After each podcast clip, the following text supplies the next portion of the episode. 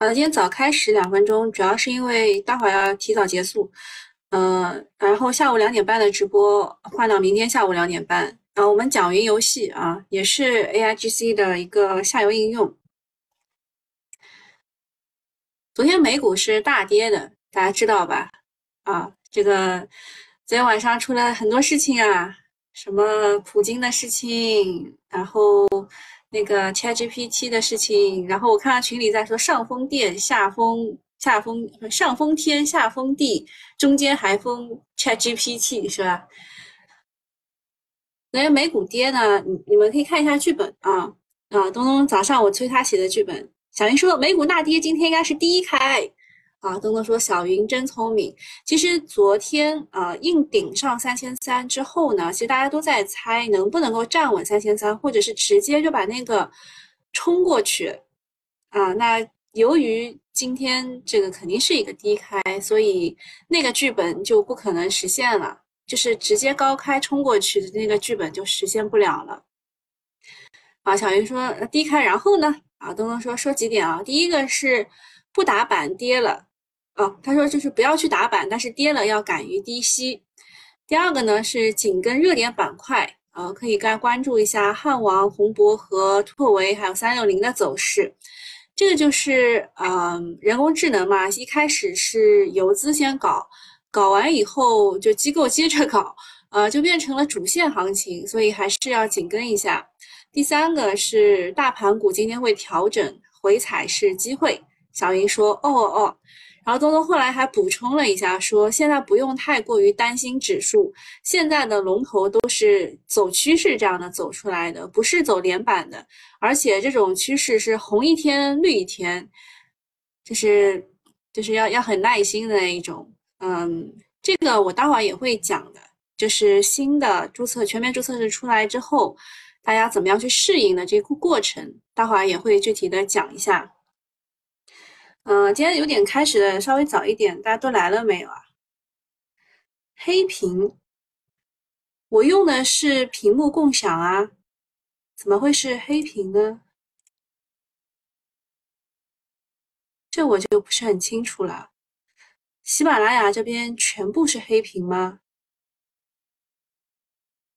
那你们要不要进一下腾讯会议？还是我关了重新来？你们关了，重新来一次试试呢？我这边，这边我也没有办法哎。呃，腾讯会议的你们 OK 吗？就是新米团的，我都会让大家进腾讯会议，这样我们后半段就就可以继续听了。今天会讲一下机苗啊、什么风电啊这些追踪的事情。嗯。好，那西马肯定是有问题的，大家都黑屏的话就有问题的。那你们就听听声音吧，好吧？听声音也 OK 的，没有什么很重要的事情。今天就是就吃瓜嘛。嗯，Kiki 问今天开盘需要跑路吗？不至于啊，不至于。就是有些你不是很确定的，你可以先跑为敬。喜马这边导致我死机了，是喜马的问题啊。好，然后我们继续啊。昨天晚上比较重磅的一个事情呢，就是呃那个普京的国情咨文这件事情，据说啊这个还是他自己写的，我也没有办法，喜马我都想退掉了。个股情况不一样，对的，就是。就很多人很多人来问啊，说该怎么操作啊什么的，就就很很难笼统的回答大家，只能说是东东讲的蛮对的，啊，现在玩那种趋势股，然后昨天也有人来问了，说三千三百点了要不要跑啊？我说这个你如果怕高的话，就是去填平洼地都可以的啊。那个西马说没画面，待会儿我 我下下播了以后，我去升级一下。呃，能进腾讯会议的都进腾讯会议吧，腾讯会议是 OK 的，好吧？那我们先讲一下这个俄罗斯和俄武器之间的关系。呃，昨天那个《华尔街日报》，我昨天发的是英文版，然后大家都翻译，小能手翻译出来了，说这个普京暂停与美国的核武器的条约，说这个随着莫斯科和西方国家之间的外交分歧扩大，俄罗斯将继续在乌克兰的军事行动当中怎么怎么呃，应该是将继续在乌克兰的军事行动就可以了。嗯，我给大家就是讲几个。要点吧，就普京谈特别军事行动，俄罗斯将按部就班的完成所有任务。他是在当地时间 二十一日在莫斯科发表了国情咨文。他说，目前对俄罗斯来说是复杂的里程碑式的时期，全世界都处于剧烈变化中。针对特别军事行动，俄罗斯将按部就班的、谨慎的、持续的完成所有任务，强调了五点。第一个呢是西方希望把乌克兰的地区冲突变成全球对抗，啊，这个是第一点。像那个这个拜登，对吧？我我刚刚看那个英文版的，他是说这个 surprise visit 就是一个非常惊喜的拜访，嗯，去拜访乌克兰。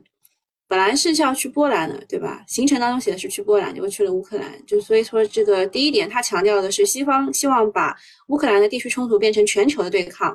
第二个是俄罗斯别无选择，只能对乌克兰发起特别军事行动。这个他在去年啊，对，去年的二月二十四号开始的嘛，他他也说了，这个就没有办法，就是。呃，这个如果乌克兰进入到北约的话，那他们就没有没有防火墙了，是吧？第三件事情呢，他强调的是俄罗斯将认真不断的解决特别军事行动的任务。第四个说，在战场上战胜俄罗斯是不可能的。第五个，俄罗斯当前核威慑的力量的最新系统装备平水平，装备水平超过百分之九十，但这一水平应普及全军。所以大家担心的是，就是俄罗斯是不是会使用俄武俄武器？其实也不用很担心啊，因为腾讯会议，腾讯会议的话是新米团的人可以进的。我觉得你们没有必要啊，听声音就可以了。我我平时就给大家看这个东西，主要是让大家就是。就不要这么无聊，但听声音，喜米喜马拉雅本来就听声音的。嗯，就是俄罗斯，他总统的新闻秘书说，本次的这个国情咨文是由普京亲自撰写的。然后澎湃也说了，说这个国情咨文可以就是归纳我，就是因为俄罗斯的卫星通讯社是把这件事情归纳为一起重要的政治事件。就是每年呢，国情咨文都会发表一次，但是也有例外的，比如说二二年的时候就没有发表，一七年的时候也没有发表。然后俄罗斯的新闻秘书说，这一次是，呃，俄军在乌开展特别军巡视、特别军事行动以来首次发，确实是啊，二二年二月二十四号开始的，今年才二三年，不是首次发吗？呃，下一件事情是这个中新网啊，援引俄罗斯卫星通讯社报道的，说当地时间二十一号，俄罗斯外交部在其官网发布文件称，由于美国越来越多的参与到乌克兰的局势当中，呃，俄外交部当天召见了美国驻俄罗斯的大使，并向其表达了抗议啊，要求美国从乌克兰撤军。啊，这个。他他说的是什么？华盛顿断言美国不是冲突一方，是站不住脚的，是在说谎啊，什么之类的啊。这个就是黑天鹅吧？黑天鹅的逻辑就是你不知道的事比你知道的事情更有意义，因为很多黑天鹅事件正是在不可预知的情况之下发生和加剧的啊。这是黑天鹅。然后昨天晚上美股暴跌，是不是可能因为这个俄罗斯的事情呢？可能可能是，但是也不一定是，不完全是因为这个原因。呃，现在呢，整个的全球的大金融市场主要关心的是美国的整个的调控政策预期的发生变化。从去年年底到今年年头，大家预期的是美国还会有两次加息，一次呃一次加息二十五个基点，然后就结束了。就三月一次，五月一次，然后就结束了。之前这个是最预最乐观的预期，是在两次加息之后就结束，然后到今年年底甚至就开始变成降息了。这之前的预期，但是现在市场的预期是在变化，所以这件事情就超预期了。目前来看呢，对美国的加息次数再增加一次这是大家的一个就是超预期的事件啊，就是它可能会加息三次，在今年，啊，对于年内降息的预期是彻底落空了。对于美国什么时候会进入降息周期，现在市场完全没有办法去判断，说怎么样也会年就延后延后到明年。啊，美国的十年期国债收益率是全球货币资金的锚，现在这个锚上限又进一步的提升了。由于这个变化是超预期的，所以全球的金融市场都出现了比较明显的波动啊，就是大跌嘛。对吧？首先就是美国自己的市场就出现了剧烈的调整和震荡，呃，最近美股跌得很厉害，就是这个原因嘛。再叠加的是新兴市场本身的估值优势不在，就是它之前加息加息，因为我们也很便宜，港股也很便宜，现在就涨过一波了，就你不够便宜了。那你去年还有很多理由说，呃，我也去投资一下其他的市场，对吧？美国人他去投资一下 A 股什么之类的。那现在包括 A 股市场、港股市场已经都不便宜了，所以他们也也遇到了一些问题。那 A 股这边也有一个跟美股有关的消息，就是美股的中概股都全线调整。那当中跌的最猛的是京东，京东出现了一个百分之十一的下跌，其他的品种也因此被带下来了。特别是拼多多也下跌超过百分之九，其他品种也都跌大概百分之三到四之间。那为什么京东和拼多多会出了呃这个跌这么猛呢？是因为昨天下午啊，刘强东就出手了，他搞了一个百亿补贴，就跟那个拼多多是刺刀见红，就拼拼了，就搞价格战了。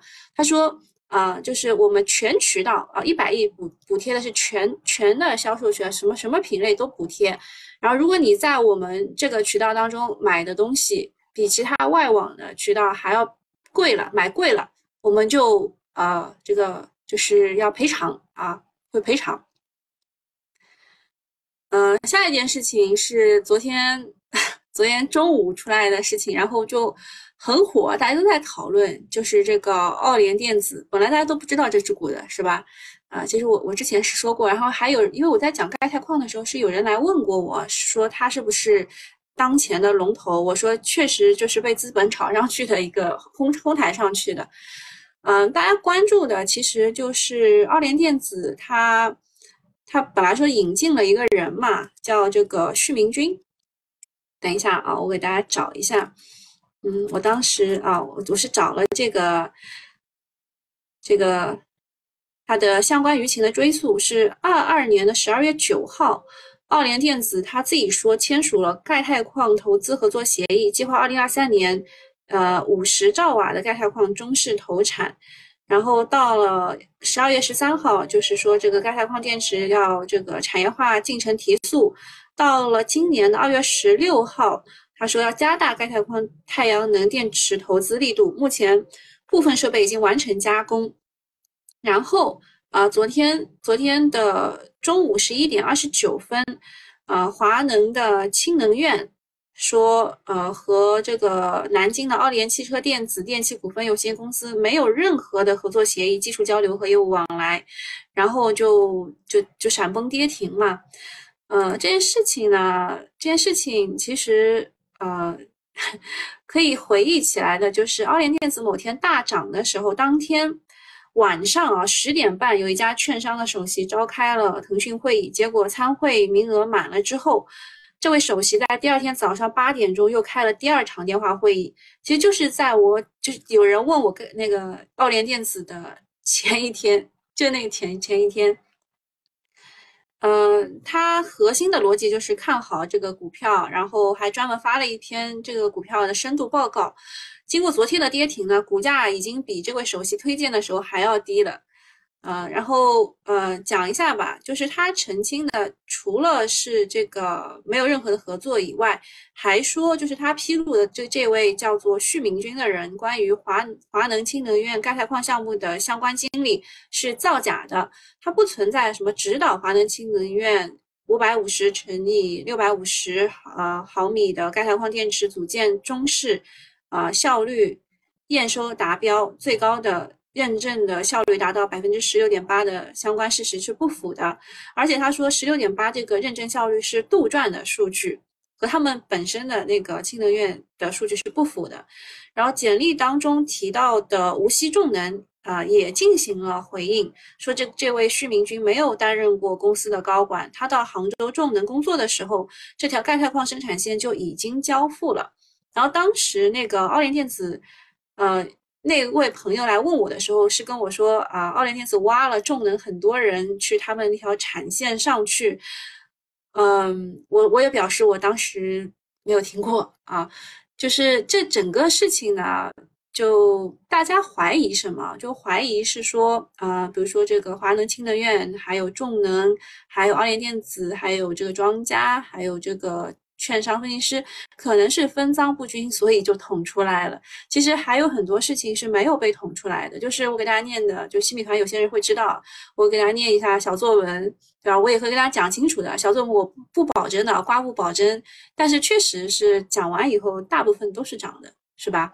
就是你第一手，就是你要么就早点信，要要么你就完全不要信。你如果是在很后面，就我经常跟大家讲的嘛，就是我们这个。这个现在是圈层投资是有圈层的，就是如果你在比较内层的话，就你知道的消息会比较早，那么它在往外，就是像这个往湖面投石子一样的，它手石子投进去以后是一层一层一层的。你如果在最外层知道的话，你就是去接盘的。那如果你在最内层，你早点行动的话呢，你是可以吃到肉的，对吧？至少喝到汤的。所以希望大家都能够进入到里面一点的。就这，要么你就不要信，你就用自己那一套去投资。你要你要搞这种题材股啊什么之类的，你要么就早点信，要么就完全不要信。这是我对大家的一个忠告。嗯，然后很多人说维权啊，开了很多的维权群，然后里面还有一个男的在那哭唧唧啊，说什么真的哭了什么之类的。怎么说呢？按照过去的经验啊，这种维权基本上是没有什么用的。我看到那个。啊，就有些有些帖子啊，说这个他是不是下一个富祥药业，对吧？然后之前也有富祥药业和步步高这些惨案的，在之前还有更多的惨案，基本就没有实现过维权。啊，每个人都是成年人啊，来二级市场的话，每笔交易都要为自己负责，是账户的第一责任人。其实不管这个奥联电子它有没有涉及到造假，行业的趋势是不会改变的。靠谱的钙钛矿公司和其他的新技术的企业还是会稳步推进业务的。但是这个业务啊，说实话，它呃三到五年基本上钙钛矿是不太能够成型的。它现在只是在实验室里面在做，而且实验室它用的涂布技术什么之类的，基本上都是国外的啊。这个大家都了解一下。那规律就是这样的，有逻辑的公司啊更有可能被市场的关注。没有逻辑、纯靠资金驱动的公司会慢慢的被市场抛弃，所以大家做投资之前最好是把研呃这个逻辑都研究透了。尤其是我们搞价投、搞基本面投资的，呃，永远不要也不能只依靠信仰啊，这一点我觉得很很很很有必要啊。今天本来领导召唤我，我今天早上本来都不想讲了，但是啊，包括了昨天的这个普京的事情、美股的大跌，然后奥联电子的事情，我想我今天一定要讲一讲了，嗯。然后说，那个 Sweet 来问说，乌克兰、朝鲜、韩国会不会股市爆炸？啊，不会呀，他们那边都没有。然后选择说，我们是不是有点杞人忧天了？毕竟欧洲股票没怎么跌。对我们是有点杞人忧天了，但是我们就是这么的惊弓之鸟。啊，花哥哥对于奥联电子的评价是说，都是一伙的，早干嘛去了？对啊，他。他去年十二月份就开始发这种公告了，你你都不出来澄清，它涨这么高了，你出来澄清一下啊！东东说涨得太高了，而且上涨的角度也已经不行了，竖着开始涨了，对吧？然后花哥哥说这种人亏了，不值得同情，活该那么高的位置还去。小主很饱什么意思？我我不知道啊，我有讲很饱吗？呃，下一件事情也是一个澄清类的东西，但是对于这家公司哦，恒宝，呃，恒宝是什么意思啊？恒宝我待会儿会讲的是跟那个复旦的 Moss 是有关的，待会儿会讲，好吧？不是三倍，那个奥联电子涨了百分之两百多，没有三倍。啊，讲一个华为和江淮合作开发电动车，是不是华为要下场造车了？余承东来回应了，这个是澎湃的新闻。就是针对于江淮汽车联手打造这个造车的传闻，啊，他那个 BG 啊，这个终端 BG 的 CEO，智能汽车解决方案 BU CEO 啊，反正就是余承东啦。他表示，华为不是亲自造车，而是通过智选模式继续合作。然后江淮汽车也在投资者互动平台上回应说，公司和华为一直保持战略合作的关系，一切信息请以公司发布的中公告为准。啊，关于江淮，昨天我看到还有一个消息啊，我是看到有人买了，我给他发了。就是你们有些人私信我的时候，我也会回复一下的，特别是新米团的成员或者是九九八用户，九九八用户是每个都回啊，新米团成员是看情况回啊。像这个江淮的话，嗯，江淮它昨天其实是有另外一个消息的，就是你们都知道这个呃未未来的代工厂就是江淮嘛，然后未来它现在是要推出那个十万元以下的车，叫做萤火虫计划啊，可能会给江淮带来更多的。这个收入啊，收入。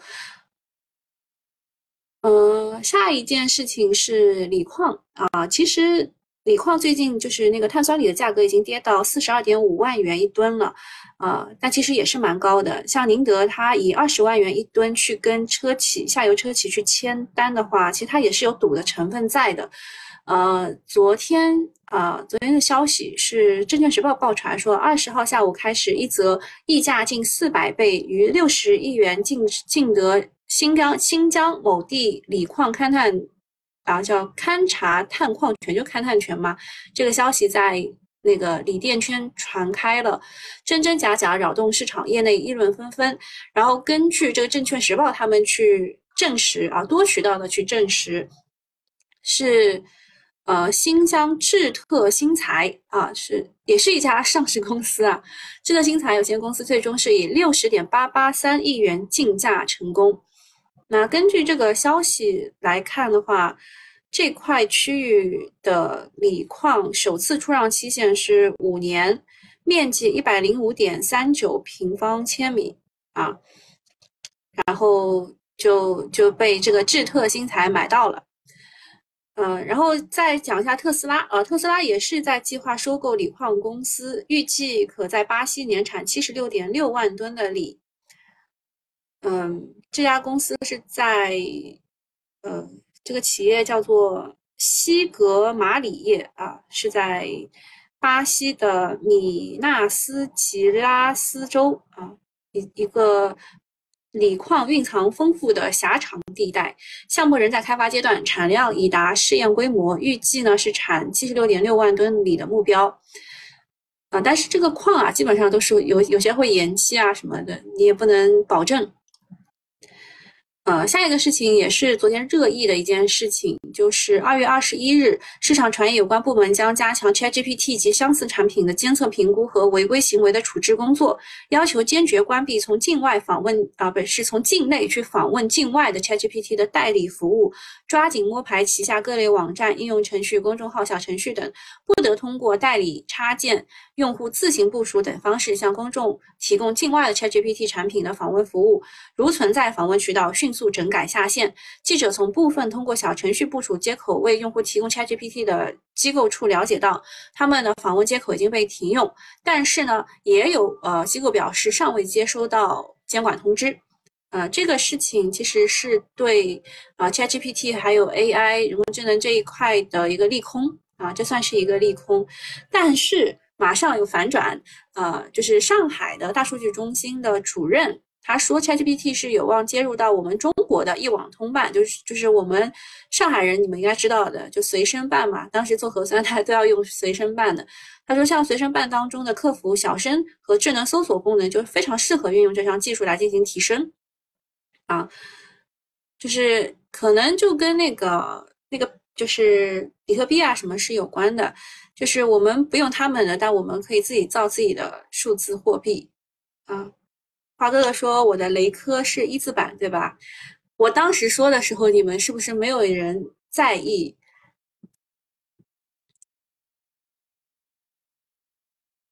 雷科和恒宝都是一字板。我我当时说的时候，你们应该是没有人在意吧？雷科是那个搭上了四 D 毫米波雷达的那个车，恒宝是搭上了复旦 MOS 的车，就。”长得也蛮奇怪的，嗯，我当时也没有这个原因去买的，嗯，当时不是因为这个原原因，好吧？但是它涨停了。呃，下一个事情也是跟那个就是游戏，我们今天我们其实应该是今天下午讲，但是今天临时有事啊，放到明天下午两点半讲云游戏。啊，微软周二表示将把 Xbox 的 PC 游戏引入英伟达的云游戏服务，其实是因为他们啊，他们这个想想要买这个动视暴雪，但是被英伟达就阻止了嘛，所以他们想要示好啊，示好就是，呃，要把这个 Xbox 的这个游戏引入英伟达的云游戏当中去。下一个事情也是社会新闻吧，说安徽的试管婴儿被放错胚胎啊，这件事情已经达成了初步的和解，但是大家都很疑惑，说这个试管婴儿的手术流程如何规定和操作的？为什么会出现这样的错误？医院出现这种错误，赔偿之外是否还会被其其他方面去追责？医院为什么是找不到孩子的亲生父母了？啊，就是这件事情啊，这件事情就呼吁啊，呼吁不要再再有类似的事情发生吧。哦，这个免费用户你们大概就到这里了，反正你们也看不到屏幕啊，呃，那看不到屏幕稍微野一点。昨天这个昨天其实市场是缩量的啊，就是昨天就是突然就是来回这样震荡，市场缩量了两百八十四亿，北向资金净流入的是十九亿，涨停只有十四家，跌停一家。那对于今天的市场，我们只能默默的祝福它。估计波动和震荡是少不了的。嗯，本，妹说怕找到发现弄错的很多，赔的更多。好，下一个事情就我们讲一讲昨天那个复旦复华的事情啊。复旦团队呢发布了国内首个类 ChatGPT 的模型，叫做 Moss 啊。如果你们看过《流浪地球》的的话，你们就会知道这个 Moss 其实就是它当中的那个人工智能的一个代称。他说他那个端到端走通了大语言模型的开发全程，并邀请公众参与内测。这当中提到的两只股票，一个就是复旦复华，一个就是恒宝股份，对吧？今天都都应该涨停了吧？我都没看。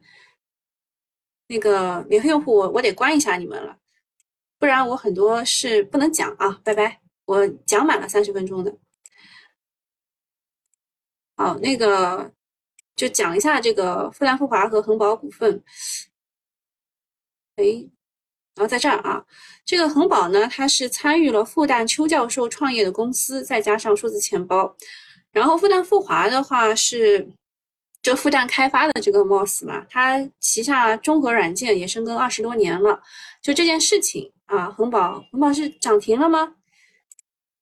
恒宝恒宝还是涨了，但是没有涨停是吧？那你们等我一下，我我我得去卖个股票。这种就这种，其实恒宝它之前是遇到过。我我是遇到过他那个财务造假，直接被摁一字跌停的，所以对于这只股，我是心存怀疑的。我也没有想到它是能涨停啊，让让让我把它 卖掉。然后雷科雷科防务的话，我当时我我应该不止讲了一次，就是我我说过很多次。我说，就是大家看好那几只，但我更看好雷科。我应该讲了蛮多次。啊，我们先不讲这个啊，我们先把这个昨天的事情讲完。昨天还有这个毫米波雷达是吧？毫米波雷达这一块呢，是因为呃外网报。出来的信息说，特斯拉的 HW 四点零硬件当中，他们是有有部分是放弃了他们的摄像头计划，是配置了一枚高分辨率的毫米波雷达，可能是高精度的四 D 毫米波雷达。然后三月一号，马斯克不是不是要有那个，呃，要有那个什么什么篇章的嘛，对吧？要有那个第三篇章，所以可能会面试。呃，微福高科是昨天是两连板，今天看情况。雷科防务是昨天的第一板，然后南京巨龙、经纬恒润、呃劲拓股份都是涨来行的。劲拓应该是一只次新股吧？我看群里有人有的啊。我我当时还还跟他聊天说，哎，你有没有觉得这只股长得很像拓普，对吧？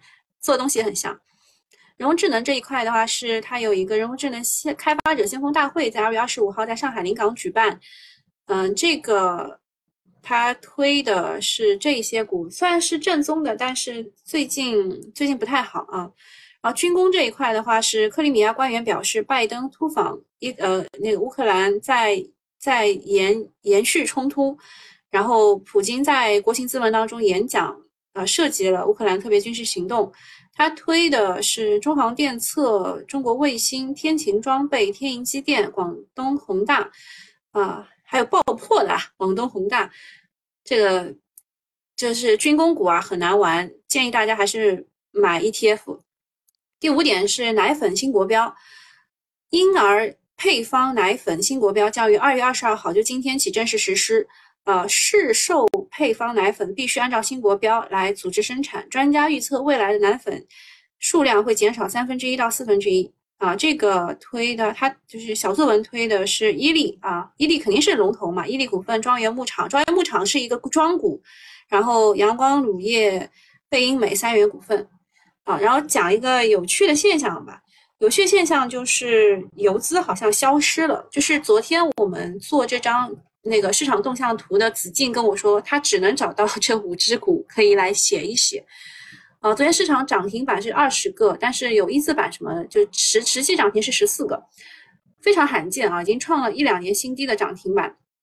呃，特别是市场涨了百分之零点四九的情况出现这种情况，就更诡更加诡异了。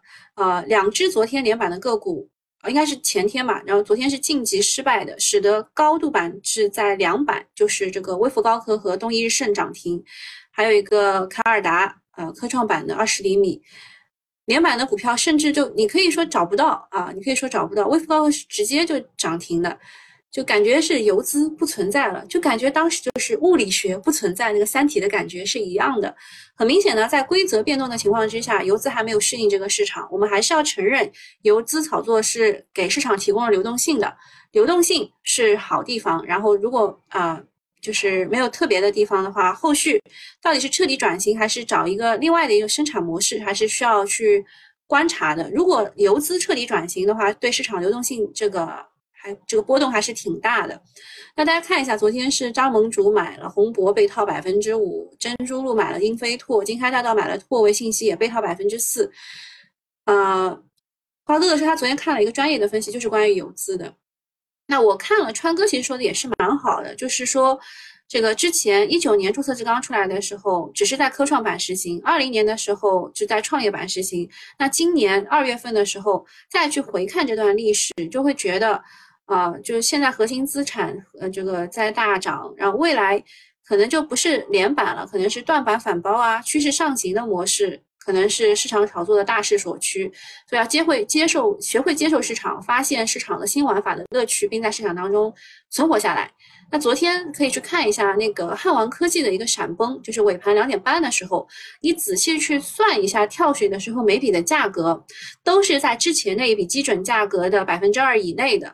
所以这个跳水并不是一次真正意义上的跳水，而是在完成一次完美的价格笼子的一个测试。呃。这个是 Moss 的那两只股啊，接下来讲一下文心一言的朋友圈，这个就是之前也讲过，但是现在是呃，就科普一下啊，就是科普一下，就这边这边多了，软件这边多了，然后这边互联网这边多了两家，掌阅和巨人啊，然后小道消息分享一下五个小道消息，第一个是有券商把两融的利率已经。啊，拍到了四点五，之前都是在五点四，甚至是八点三五这样的，所以四点五的两融利率很低，会刺激场内资金加一把杠杆，对整体的股市应该算是利好。第二个是根据越南当地的这个消息，是说给这个耐克和阿达去代工的越南的宝源鞋厂，因为订单下滑，本月底会裁员。你想想，越南的人工成本都这么低了，还在裁员，所以今年全球的需求是一言难尽，我们的出口数据可能就不太好。第三点是这个不动产的私募投资基金试点工作，呃，就是他们也可以去买这个地产，所以地产链的上下游都在突突突的涨。第四个是纺织行业在回暖，浙江有企业排单已经排到了两月份，现在才他们排到了十二月，产业链上可能会有机会。另外呢，就是高瓴资本的老板张磊回国了，大家都猜。他这回要买啥？因为他大家都觉得他跟政府的关系特别好嘛，他买啥可能就是怎么涨了。近期国际机构的不少的中国分支都在募资，都属于强烈看好复苏的信号，就看他们真金白银什么时候就是可以进场。下面讲一下鸡苗的价格，鸡苗的价格还在继续跳涨，但是我看分析师已经说它这个呃，由于市场出苗量会陆续的增加，后续的苗价可能会出现短期的调整，啊，这是可以从供给需求这两端来看，也可以从父母带、商品带这两方来看。因为时间关系来不及讲，你们截个图自己研究一下，好吧？啊，这是鸡苗的事情。另外，风电的事情其实是，呃，一月的招标量是大幅超预期的，然后不管是陆风还是海风，就是都都还可以，呃，都还可以。然后零部件的零部件的话是，呃，叶片啊，叶片出现供应的缺口，尤其对于外采叶片的主主主机商会有影响。然后叶片的话，其实大家可以去看的就是碳纤维的那种大型的叶片。然后铸造主轴的话，可能会有一定的紧缺。主轴的话，就那个新强联嘛，对吧？然后还有大型的铸件，有轮毂机舱这种底座，也是可能会有紧缺的，因为很多产能会出口，出口的价格会比国内的价格高，所以他们就会出口。嗯，金风和远景在国外的订单是占百分之八十啊，这个就是一个。一个大概的跟踪啊，一个大概的跟踪，就风电最近也是没有在风口上，大家可以去跟踪一下，好吧？那今天早上就到这里了，我待会儿有点事儿啊，好，就这样，拜拜。好，等一下，花哥哥有一段很长的话，说市场需要很长的时间才会出现新的高标打法，导致未来一段时间游资的活跃度下降，或者改成较常规的投资方法。啊，确实是的，希望游资能找找到新方法吧。就这样啊，拜拜。